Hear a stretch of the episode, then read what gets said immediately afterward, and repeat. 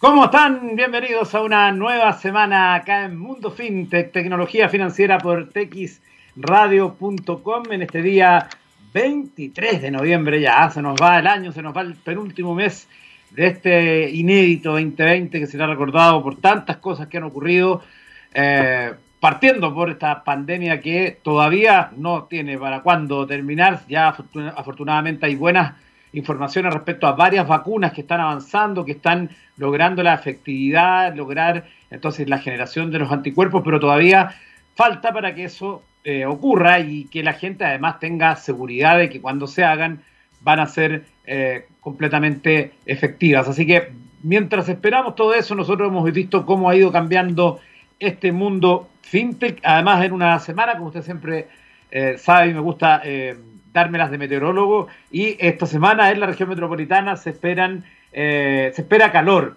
pero afortunadamente hoy y mañana vamos a estar bajo los 30 grados, pero ya para el miércoles se esperan temperaturas sobre 30 grados, así que veranistas es su semana, disfrútenla, porque seguro que además vendrán varias así en los próximos días. Bueno, vamos a hablar algo de, mundo fintech para comenzar nuestro capítulo de hoy. Eh, una información que está hoy en, Diario Financiero dice que Focus, la fintech que busca pequeños ahorrantes, la compañía financiera que conquistó a Jorge y Matías Claro, promete ser la puerta de entrada para el mundo de las inversiones. Para el 2021 preparan el aterrizaje en un país de América Latina y muy ad hoc a los tiempos. Tienen un robot que se llama Hiru entonces dice esta nota que el 18 de octubre de 2019, recordará usted lo que ocurría en nuestro país, mientras Chile presenciaba el comienzo de las protestas ciudadanas que se extendieron por varias semanas, tres expertos en inversión se preparaban para lanzar por primera vez el sitio web que construyeron por más de 20 meses, soyfocus.com. Había un par de cosas pasando en Chile a esa hora, recuerda uno de sus fundadores, me imagino con ironía, Rafael Donoso. Eh, y si bien partieron en un contexto inestable, luego de un año sacan cuentas alegres. Focus forma parte de las más de 50 administradoras generales de fondos que existen en Chile, sociedades que administran recursos a través de fondos mutuos, carteras de terceros y fondos de inversión. Y si bien están peleando codo a codo con gigantes financieros como BTG Pactual, BCI, Ban Chile, Inversiones y la Rein Vial, no han sacrificado sus resultados. Según la Comisión para el Mercado Financiero en septiembre, fueron la AGF, F, perdón, que más creció en el mercado. Había una, necesidad que no estaba siendo atendida de la mejor forma. Para eso construimos una AGF que tiene un, un componente tecnológico muy potente, lo que nos diferencia de ellos y que nos permitirá escalar de forma importante a futuro, afirmó Eugenio Cisternas, uno de los fundadores. El grupo lo lideran tres pesos pesados del mundo de las inversiones cisternas exgerente general de Asset AGF, Francisco Errondenia, exgerente general de Santander, Corredoras de Bolsa, y Rafael Donoso, exgerente de Asset Chile. Su experiencia en el mundo tradicional de las inversiones cuentan fue lo que los motivó a la creación de esta fintech, la cual ya administra 12 millones de dólares. La información completa usted la puede encontrar en el diario financiero de edición de hoy. Bueno, vamos a hablar de otro tema que está hoy en muypymes.com, que habla de siete datos interesantes que tienes que saber sobre la social fintech o empresas de tecnología financiera social, que son aquellas fintech que tienen este apartado aún más marcado, ya que combinan la tecnología financiera con el emprendimiento social. Son, son organizaciones con fines de lucro, pero que están comprometidas con el cambio social con respecto a este tipo de empresas, socialfintech.org, Forbes, Entre, Entrepreneur, Banco Sol y Crunchbase han recogido diferentes datos que las definen y que vamos a resumir a continuación. Estas son las tendencias que ellos hablan entonces para las social fintech. Uno, más del 50% de las empresas de social fintech del mundo se encuentran en África. La segunda y tercera, tercera regiones con más empresas del sector son América del Norte y América del Sur. Microfinanciación y préstamos se considera el campo más común en el sector de social fintech, seguido de banca en línea y pagos y transferencias. El 2015 fue el año en que se fundaron más empresas de social fintech, hubo un incremento de aproximadamente el 150% de empresas fundadas con respecto al año anterior. Una de las empresas de social fintech más antiguas, Banco Sol, fue fundada en 1992. Originalmente comenzó como una asociación sin ánimos de lucro para apoyar el desarrollo de microempresas de Bolivia en 1984. En 1986 se organizó como una ONG y pudo iniciar actividades de intermediación crediticia. En consecuencia, en 1992 la ONG contaba con una cartera de 17.000 clientes ubicados en las ciudades de La Paz, Cochabamba, El Alto y Santa Cruz. Finalmente, ese mismo año, esta ONG se transformó en un banco de microfinanzas que pasó a denominarse como Banco Solidario SA, también conocido como Banco Sol, es una, con una cartera crediticia de más de 4 millones de dólares. Actualmente la empresa cuenta con una cartera de más de 982 millones de dólares. La mayoría de las empresas de tecnología social financiera de éxito tienen entre 11 y 50 empleados.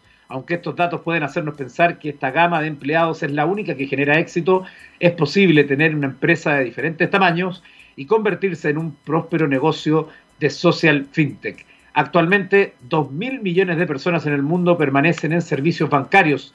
En otras palabras, una cuarta parte de la población mundial no tiene acceso a los servicios de un banco. En el sector del social fintech, cada vez más empresas están comenzando a apuntar a esta población. En 2013, se invirtieron aproximadamente 2.700 millones de dólares en crowdfunding, con un incremento del 81% respecto a 2011. Con esas informaciones del mundo fintech comenzamos este viaje.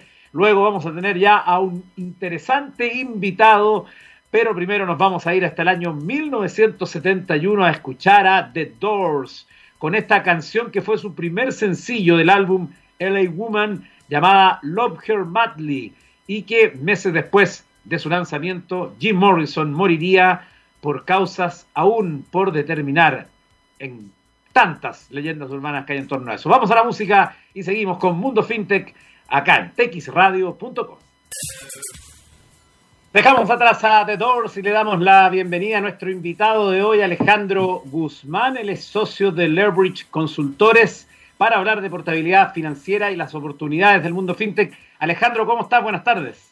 Hola Eduardo, buenas tardes, un gusto saludarte. Muy contento de estar contigo conversando hoy día, así que ojalá que es un tema, es un tema bien amplio, bien interesante, así que espero que tengamos una muy buena conversa. Súper buen tema y, y, digamos que con Alejandro, en pro de la transparencia, lo habíamos invitado hace un par de semanas y yo tuve, se me pinchó una rueda y estaba muy lejos de la casa, por lo tanto no alcanzaba a llegar, así que muy encima le tuvimos que pedir la excusa, así que lo vamos a tratar con el doble de cariño hoy día eh, en, este, en este capítulo de Mundo FinTech. Pero muchísimas gracias. Bueno, Alejandro, la portabilidad financiera es algo que llegó hace un par de meses eh, con eh, harto anuncio, pero también ha presentado algunos problemas, hay algunas dudas de si está funcionando o no, y yo después además te quiero contar Em, algo que es de mi experiencia personal, porque eh, yo justamente aprovechando esta nueva ley, eh, pero te voy a contar más adelante. Eh, primero hablemos en general, ¿qué te ha parecido el proceso de la portabilidad financiera? ¿Cómo lo han visto ustedes? Mira, en estos temas yo te diría, Eduardo, que hemos, hemos llegado a placer, como se dice, otros países nos llevan bastante la delantera en materia de, mm, de portabilidad financiera, así que por eso estaba la oportunidad de saber lo que habían hecho bien o mal otros países, digamos. Hay, México lleva más de años en esto, España lleva casi 20 años.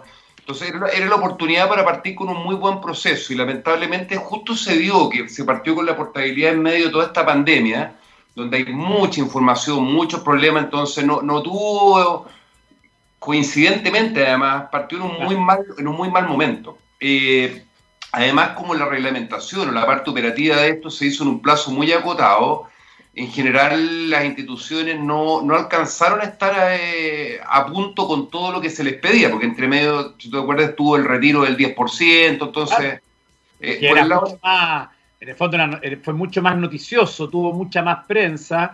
la portabilidad fue como el día y la mayoría de la información está en digital, pero cuesta encontrar como recordarle a la gente, porque al final es un beneficio para ellos.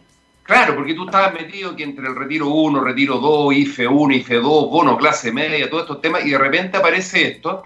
Y yo te diría que, que si bien hay, hay, temas por el lado de la oferta, de hecho hay uno de los documentos que todavía ni siquiera está aprobado por la Contraloría, que es este certificado de liquidación que tienen que emitir las instituciones, pero también creo que no hemos educado e informado adecuadamente a las personas. O sea, hemos hablado de cosas muy generales, que esto va a ser bueno, que va a traer más competencia, pero en la práctica, si las personas no saben cómo ocupar bien esta herramienta, eh, no van a poder acceder efectivamente a, los beneficios que les puede traer. Han habido, eh, la, CMF hizo un reporte el primer mes, no, no, hay, no hay información pública muy actualizada, pero en general hubo una, más de 100.000 solicitudes en el primer mes de operación, pero que no es tanto comparado a las solicitudes de créditos tradicionales y muy pocos procesos de portabilidad. Lo que creo que ha pasado, Eduardo, es que muchas personas pueden haber pensado que esto era sinónimo del acceso al crédito. ¿ah? Y, y, y, la verdad que con la portabilidad tú lo único que haces es sistematizar algo que siempre ha existido, que es que tú te puedas cambiar de institución o refinanciar pero si eres un cliente nuevo, la, empresa te va a evaluar, digamos. Entonces, ah, creo, que, creo que falta mucho mayor información y educación a los consumidores para que puedan ocupar esta herramienta. Perfecto. Y, en ese sentido, em, ¿qué podemos hacer para mejorarlo? ¿Qué podemos hacer para que... Porque algunas quejas es que hay una respuesta algo lenta de las propias instituciones desde pedir lo que tú dices, mencionabas el certificado de liquidación, eh, hasta la respuesta de los nuevos oferentes, porque además eh, hay plataformas que te permiten hacer eh, de alguna forma un, un requerimiento más general, pero igualmente las personas tienen que tener algún grado de conocimiento del tema financiero y es donde muchas veces la educación financiera queda bien al dedo en nuestro país. Totalmente, o sea, yo, yo me dedico a la educación financiera, Eduardo, y imagínate, o sea, hemos, hemos, nos ha costado después de no sé cuántos años que llevamos con esto del CAE, tratar que las personas lo asimilen en lo que es. Para colmo en este país le, colocamos CAE a dos cosas distintas, porque el crédito es un aval del Estado y la carga no es el equivalente, o sea, para confundirnos más. eso es. Claro, entonces aparecemos ahora con la portabilidad, con esto de la oferta de portabilidad, solicitud de portabilidad, certificado, liquidación, que es todo un lenguaje nuevo que no creo que no ha sido. Han habido un par de instituciones vinculada más que nada al crédito social, que lo han, lo han explicado bastante bien, pero en general, en general no, no, no hay una cultura para el, eh, para el consumidor financiero para que esté más a caballo en esto. Ahora, también siendo objetivo, si yo fuera proveedor de productos financieros, no sé qué tan interesado esté que tú sepas tanto, digamos. ¿ah? En definitiva, ¿ah? en definitiva ¿cuál es, ¿cuál es mi incentivo para mí si tengo mi cuota de mercado, digamos, a menos que un banco que declaró, que declaró que efectivamente quiere capturar muchos clientes a través de la portabilidad financiera. Ahora, yo, yo, yo lo que les sugiero a nuestros amigos auditores es que ingresen y soliciten portabilidad financiera porque así se van a ir acostumbrando con el lenguaje, con los formularios que no son tan complejos, porque hay muchas personas que creen que por la portabilidad le van a empezar a llegar ofertas, ¿ah? porque se confunden con esta portabilidad numérica que que, tiene un par de cosas en común, pero, pero muy distintas, digamos. Entonces, si tú te quedas sentado en tu casa esperando ofertas, no, no, no te van a llegar, a menos que sean las promociones tradicionales. Pero, pero en ese sentido, para, justamente para ayudar a la gente, ¿dónde tienen que entrar? ¿Qué tienen que hacer? ¿Cuáles son las alternativas que tienen? Imagínate si tú eres si tú eres cliente del banco A, por decirlo, hable, circunscribámoslo a, los bancos, porque la verdad es que esto afecta a los bancos, compañías de seguro, a las cajas, no, solamente a la banca. Pero si yo soy cliente del banco A y me gustaría explorar mayores, mejores condiciones, lo primero es pedirle portabilidad a tu mismo banco, ¿ah? porque muchas veces uno no puede estar bien atendido, tienes tu pago automático de tu cuenta y no necesariamente te quieres cambiar. Y, y, tú puedes pedir portabilidad interna para que tu mismo banco te haga una contraoferta para mejorar tus condiciones, si es que el banco te evalúa y está dispuesto a hacerlo. Y en paralelo, tú puedes pedir en dos o tres instituciones que sean de tu interés también y el sistema te dice, ¿ah? quiero mover este producto o todos mis productos, y te van a contactar para eh, pedirte algunos antecedentes para evaluarte. Pero lo interesante es que el banco B o el banco C se van a contactar con tu banco de origen para, para avisarle que tú le estás pidiendo portabilidad. Entonces, en la medida que las personas hagan eso, empieza a moverse la competencia, digamos. O sea, si yo sé que, ustedes están pidiendo los certificados para irse y si eres un buen cliente, debería reaccionar para, para, para retenerte. Ya me, me ocurrió, ¿ah? me ocurrió, lo hice un par de veces, me contactaron del banco, Eh, y yo creo que especialmente para los deudores hipotecarios, Eduardo, para mí la portabilidad tiene nombre y apellido, banca y en particular el crédito hipotecario. Yo creo que hay mucho dinero en juego si, si las personas efectivamente logran, logran dependiendo de en qué momento tomaron el crédito, conseguir una tasa, una tasa un poco más baja. Claro, ahí mira, yo ya que toca ese tema te voy a contar mi experiencia respecto a, a este tema en particular del crédito hipotecario. Yo cuando salió la portabilidad financiera le mandé un mail a mi ejecutiva y le pedí el certificado de liquidación, ante lo cual ella inmediatamente me dijo, déjame ver qué condiciones te puedo mejorar para que no me fuera, evidentemente. Y eh, yo en ese minuto tenía una tasa de 3,9% que había justamente renegociado el año pasado, pero que producto del estallido social había vuelto a subir, o sea, no había, había recortado como de 4,4 a 3,9 eh, de mi crédito original. Y con esto yo le, dije esto y me rápidamente, esto fue en cuestión de hora, me, dio una tasa de 2.28. Entonces rebajé de 3,9 a 2,28, lo cual me significó un impacto importante en el dividendo mensual, o sea, cuánto pago mensual, cuánto me voy a ahorrar mensual. Claro, no, mira, lo que tú hiciste es muy bueno y, piensa que, Eduardo, que cuando en noviembre tuvimos las tasas más, más baja en la historia del crédito hipotecario, llegamos hasta casi el 1,5, tasa de interés, no, no el CAE.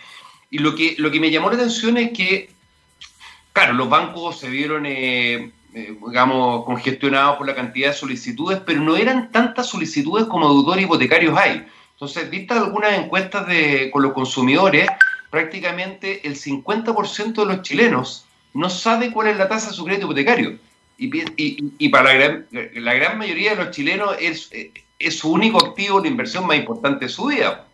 ¿te acuerdas del ministro que decía que el chileno medio tenía una casa y dos departamentos? No, no, no, no, no es tan así, digamos. no, claramente no es así.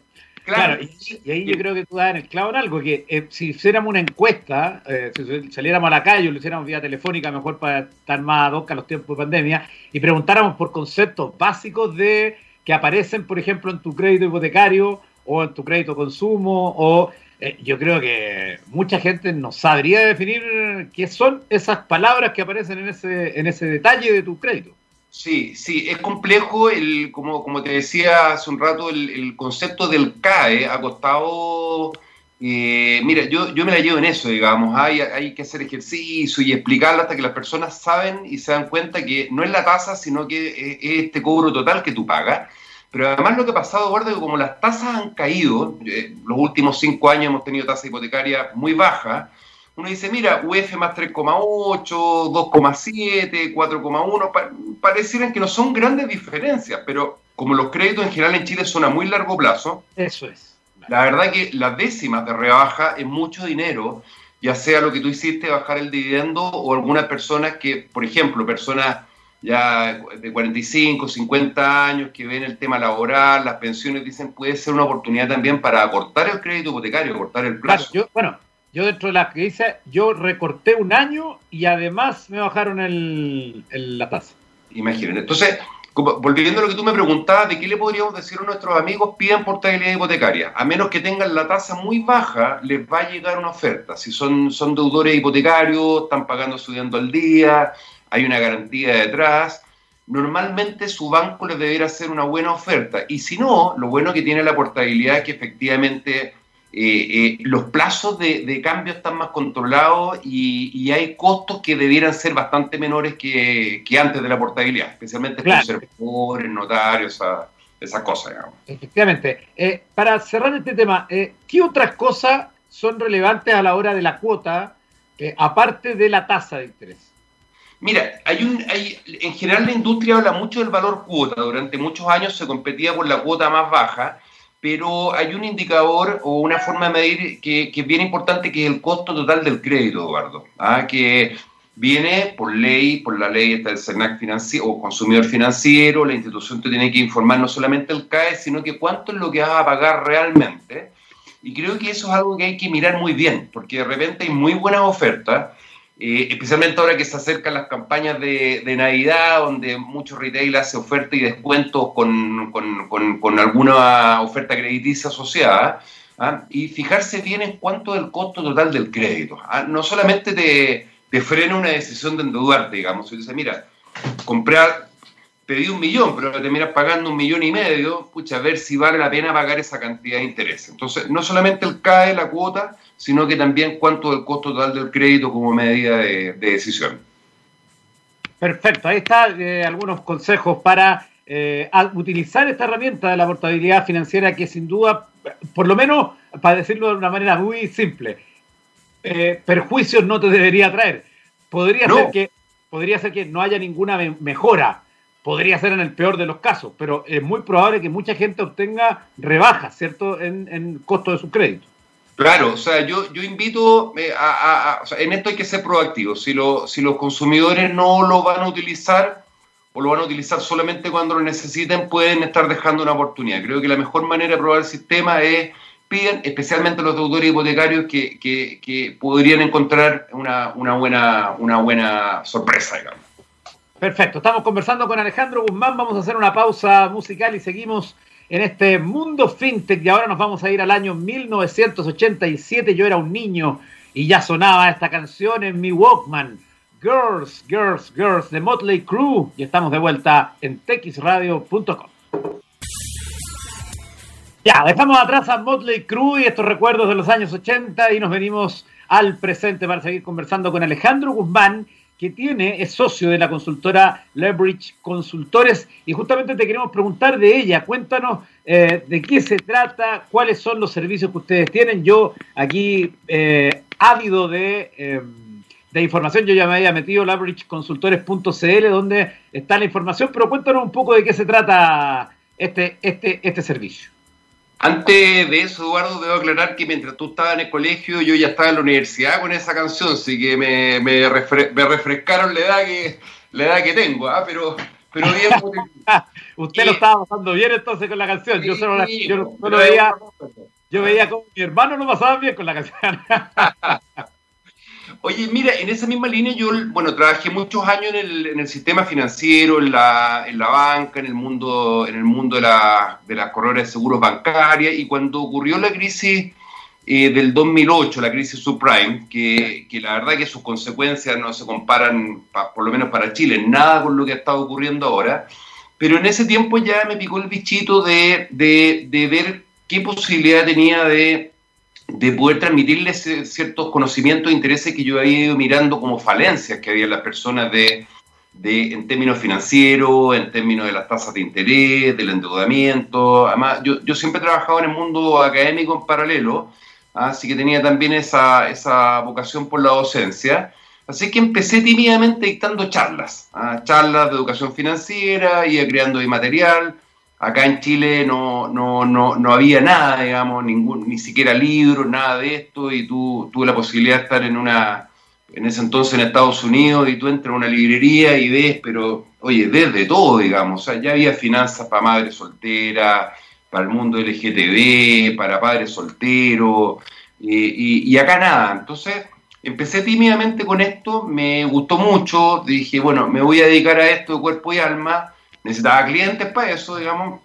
Así que empecé a trabajar con, una institución financiera, después con una institución de salud, con, distintas empresas con las cuales trabajo hoy día desarrollando contenido o, realizando cursos o todo tipo de, de actividades de difusión de, de estas materias, digamos. Eh, también eh, hago consultoría a través de ciertos talleres y, y participo bien activamente en un programa en la, en, una radio donde hablamos harto de esto. Y una de las cosas que me gustó mucho fue que a nivel universitario pude crear el primer curso de finanzas personales para estudiantes de ingeniería comercial. Y, y, fue bien interesante cómo los cabros jóvenes están ávidos de aprender de todo esto. O sea, el interés de no salir a, a la vida profesional súper endeudado, comprender mejor el mundo de las pensiones. ¿ah? Eh, yo creo que hay harta conciencia em, por lo que también le está pasando a muchas familias, de lo que está pasando en tu casa, tu papá o la mamá sin pega, o, imagínate con cinco o seis meses que la gente tiene en general bajos niveles de ahorro, te encuentras con todos estos dilemas para enfrentar lo, que se nos viene y lo que nos ha ocurrido, así que trato de estar muy en esa línea y de poder orientar y de generar una mayor En Chile se habla, mira, de educación financiera, inclusión financiera, alfabetización financiera y se confunden mucho los conceptos. Yo creo que estamos muy, claro, estamos al debe en inclusión financiera y para que funcione necesitamos más educación financiera, que es a lo que yo me dedico. ¿Cómo qué conceptos se confunden? Lo que pasa es que una cosa es la inclusión financiera. El, otro día escuchaba al, Joaquín Cortés de la CMF que, que, él muy alegre decía que teníamos un nivel de inclusión de un 97%. Pero eso está medido a nivel general y por un producto que es recién la puerta de entrada, que es la, cuenta RUT. Pero si tú lo ves por quintiles o por la distribución de los ingresos, en general los sectores de menores ingresos tienen muy bajo acceso a productos financieros.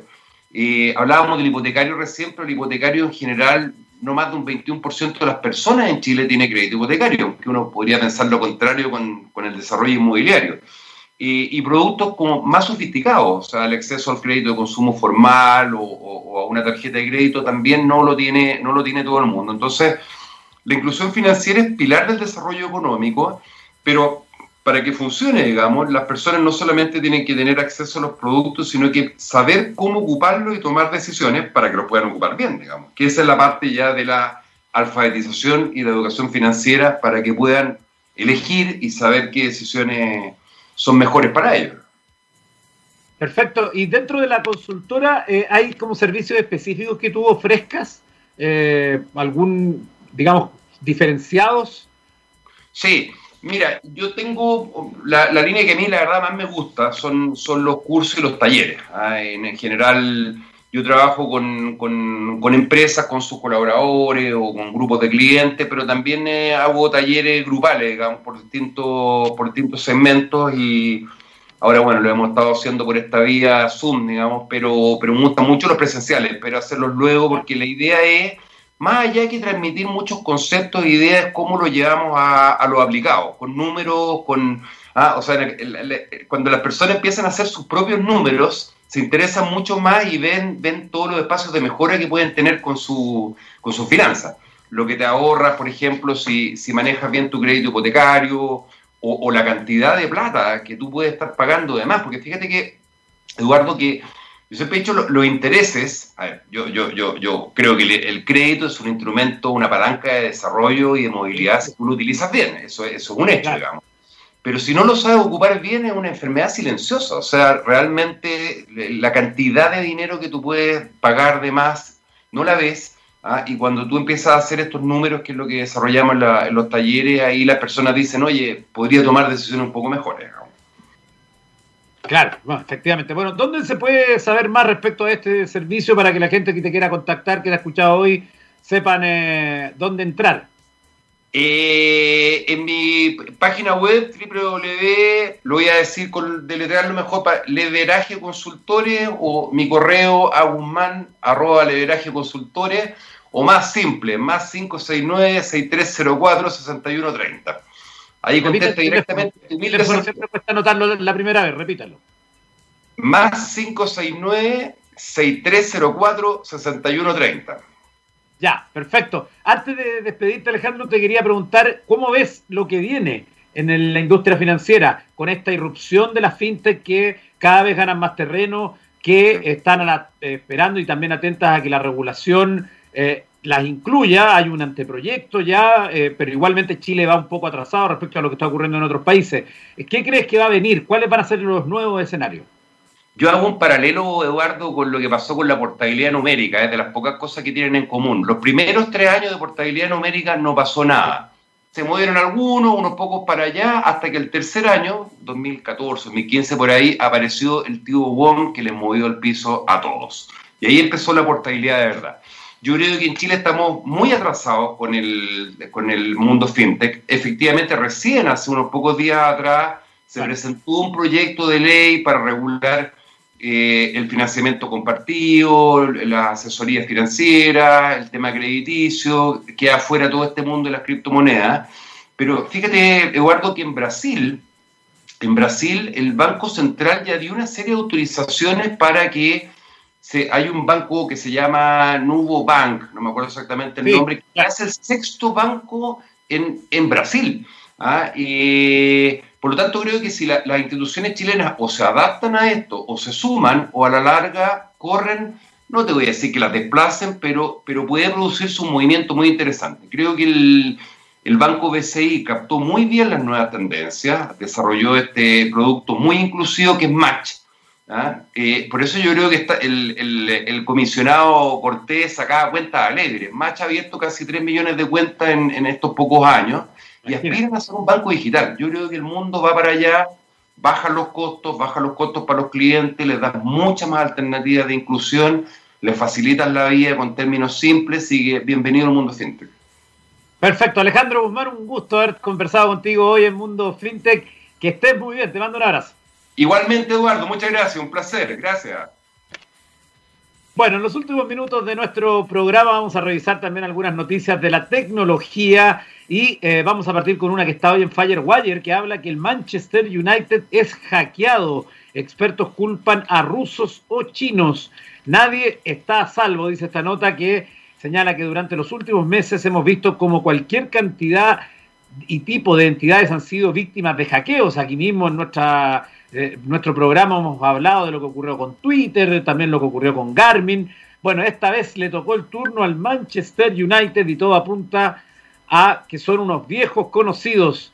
Em, de acuerdo a esta información, se dice que a través de un comunicado oficial, el club ha revelado que fueron víctimas de un ciberataque que inició con las agresiones desde este viernes 20 de noviembre Em, y señala lo siguiente textual, aunque se trata de una operación sofisticada de los ciberdelincuentes organizados, el club cuenta con extensos protocolos y procedimientos para tal circunstancia que había ensayado antes de la eventualidad. Los canales de medios del club, incluido nuestro sitio web y nuestra aplicación, no se ven afectados y actualmente no tenemos conocimiento de ninguna violación de los datos personales asociados con nuestros fanáticos y clientes se afirma que no hubo datos robados, ya que se apagaron de inmediato los sistemas impactados por el ataque, evitando que tuviera consecuencias mayores. Sin embargo, expertos en el ramo no han eh, evitado evaluar la situación y dar su veredicto sobre las posibles causas de este hackeo. En The Sun, un experto en ciberseguridad de nombre Neil Doyle afirma que las cualidades de la agresión parecen remitir a grupos potenciales como potenciales responsables comillas, la naturaleza sofisticada del hackeo tiene el sello de una operación respaldada por Rusia o China. El hecho de que ocurriera antes de un partido programado sugiere que la intención era provocar el caos en el club. Rusia tiene enormes capacidades para hackear que, el mundo que en el mundo se ejecutan para proporcionar al gobierno una negación plausible. El objetivo de Rusia es causar caos y alteraciones en los países que considera hostiles. Al final todo parece partir de una mera suposición basada en un patrón de conducta observado con anterioridad, dice este cierre de la nota, basándose en el comunicado de eh, el propio club, el Manchester United, que eh, no solo tiene problemas por estos días en lo futbolístico, ya varios años sin ser protagonista, sino que también a nivel informático. Bueno, hablando de, eh, de peligros, yo le quiero leer una nota que hoy viene en el diario El Trabajo de la ciudad de San Felipe, esto es en la región de Valparaíso, en el interior. Y se trata de una deportista eh, destacada de esa ciudad que se llama Diana Valdés y que sufrió el llamado cuento del tío con una versión eh, más moderna y que le podría pasar a cualquier persona. Ponga usted atención, mucha, mucha atención con esto. Ella dice lo siguiente, le robaron las redes sociales y el número de teléfono a un amigo, muy amigo mío, que no está aquí, está en Isla de Pascua él se contactó conmigo, yo todo el tiempo pensé que era él, me hablaba de las cosas que siempre hablamos, me habló desde su Facebook, desde su WhatsApp, nunca dudé que fuese él. La verdad me pidió que si podía mandar un equipaje, unas maletas hacia mi domicilio, cosa que, que no encontré nada extraño, es decir, el amigo le pidió que él iba a enviar a su domicilio estas maletas. Si yo te doy mi domicilio, es para que, perdón, dice para que llegue aquí yo te la recibo y cuando tú llegues la recoges. Entonces ella le dio la dirección, los datos, el root.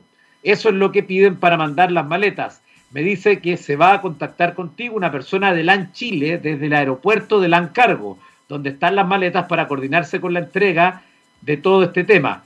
Y efectivamente se contactaron con ella por una llamada de WhatsApp y la foto incluso tenía el logo de LAN Chile. No dudé en ningún minuto y me dice que había que pagar una multa por exceso de equipaje algo así, y de las cosas que venían adentro que excedían el valor que uno puede entrar al país. Y mi amigo me dice, sí, chuta, hay que pagarlo urgente, si no voy a perder todo, mis maletas, yo te deposito al tiro, por favor, hazlo porque habría, había que hacerlo a través del banco, no a través de transferencia, porque no aparecía el tiro. Caí, fui al banco, deposité la plata, dos millones de pesos. Eh, luego que hizo el depósito, el tipo del encargo me comienza a mandar mensajes que estaban pasando los equipajes por los escáneres como última revisión y que aparecían cosas extrañas en los computadores que venían que había plata. Me empezó a mandar fotos de plata y yo ahí dije, esta cuestión es extraña. Llamo a mi amigo del mismo WhatsApp y él estaba durmiendo, porque era temprano, eran las 6 de la mañana, allá son dos horas menos, y le digo, Manuel, ¿qué pasó? Me dice, ¿qué cosa? Si estoy durmiendo pero si estoy hablando contigo por WhatsApp, pero el mismo número no, me dice, no, yo no estoy hablando contigo, cuenta la afectada. Cuando se dio cuenta de la que la habían estafado, se fue inmediatamente a la PDI y ahí los datos donde ella depositó vieron que la persona era una extranjera con domicilio en Providencia. Llamaron al banco, el, del banco avisaron que la plata todavía estaba en la cuenta y los PDI trataron de hacer algo para que no sacaran la plata de la cuenta. En esta parte del relato, la afectada se queja por el lento accionar de la Fiscalía Local de San Felipe porque de ahí se podía mandar, según la afectada, la orden para que se congelara la cuenta. Pero se demoraron tanto que la plata después la sacaron, el tipo saca millones, millones todos los días de la cuenta, indica Diana Valdés, la afectada por esta situación. Quería leer esta noticia al final porque si bien es algo que tiene que ver más con eh, la ciberseguridad pensada en las personas, es algo que además se cruza con algo que también está ocurriendo durante estos días y que fue confirmado por la PDI, que es el uso que están haciendo los ciberdelincuentes también de, eh, de eh, WhatsApp, que están mandando un mensaje y a través de un código eh, se hacen pasar por amigos y que tratan entonces de alguna manera de, de apoderarse del WhatsApp y eso puede ser una forma después de hacer un smishing, que es este tipo de fraudes donde uno se hace pasar por otra persona. Así que estar muy atentos a chequear siempre si hay algo que les parezca extraño, siempre desconfiar y con ese mensaje llegamos al final de este capítulo de Mundo Fintech acá en texradio.com y nos vamos a despedir con una tremenda canción de David Bowie y además fue la última canción que se conoció antes de su muerte el 10 de marzo, perdón, el 10 de enero del año 2016. Esta canción había sido lanzada el 17 de diciembre de 2015, es decir, un mes justo antes, y con ella nos dijo adiós el gran David Bowie, Lazarus, y nos vemos el miércoles. Siga en la sintonía de texradio.com.